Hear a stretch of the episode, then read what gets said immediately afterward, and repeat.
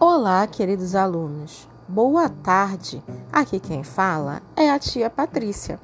Espero que vocês estejam bem. Bom, na aula do dia 10 de março, que foi quarta-feira, iniciamos os conteúdos referente à disciplina de matemática.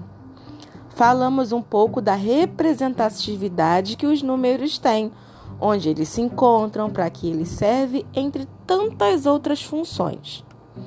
Vimos através dos números também que possuímos algumas semelhanças, como, por exemplo, a colega Alice tem a mesma idade do colega João Lucas.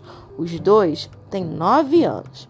Mas o nosso amigo Brian era o mais velho dos alunos presentes na aula de quarta-feira, porque o Brian tem 10 anos e 10 é maior que 9.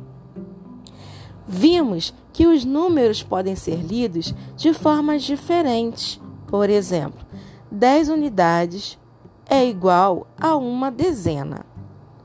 O colega João Lucas e o Brian trouxeram alguns exemplos conhecidos, como, por exemplo, o moço do carro de ovo que passa na rua e vende 30 ovos por 10 reais. Mas afinal, se 10 ovos é igual a uma dezena, então podemos dizer que 20 ovos é igual a duas dezenas e que 30 ovos, três dezenas? Hum, precisamos e vamos estudar mais sobre isso, certo? Mas antes, tia Patrícia vai propor algumas atividades. Deixa eu te explicar uma coisa. Há pessoas que moram em casa, outras em apartamento. E você?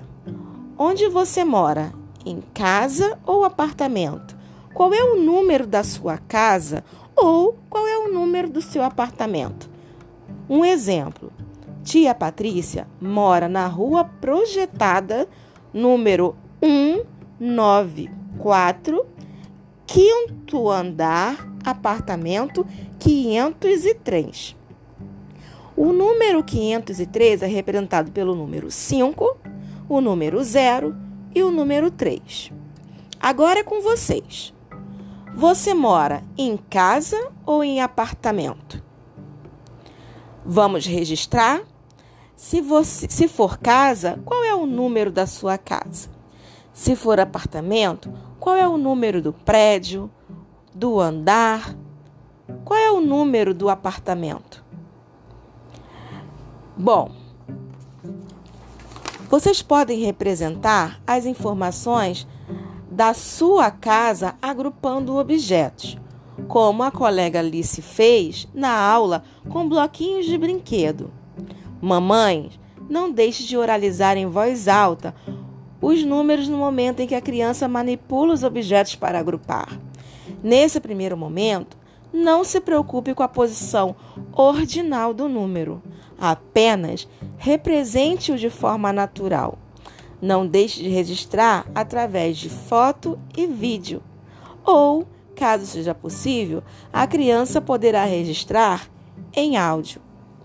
Lembrando também que vocês não podem deixar de visitar e acessar a plataforma do Google Sala de Aula.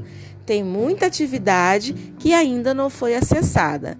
Lembrando que as atividades estão distribuídas por disciplinas e cada atividade compõe as aulas seguintes. Então, não deixe acumular.